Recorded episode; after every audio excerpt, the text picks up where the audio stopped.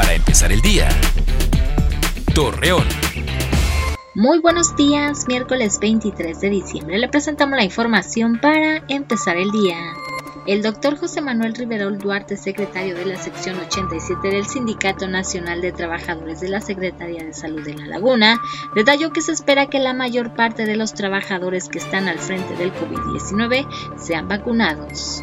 Pese a las restricciones sanitarias, los vendedores del mercadito navideño de Torreón ofrecieron sus artículos con las medidas de salud.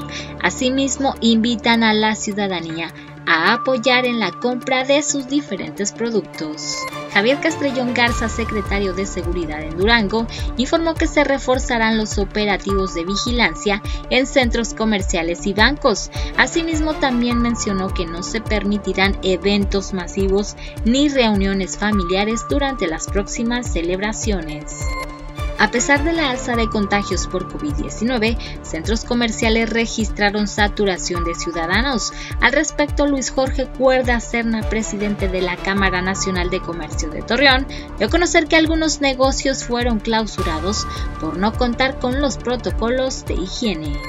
Con el fin de apoyar a los ciudadanos durante esta crisis sanitaria, Marina Vitela, alcaldesa de Gómez Palacio, indicó que se tendrán algunos descuentos en diferentes servicios públicos de este municipio.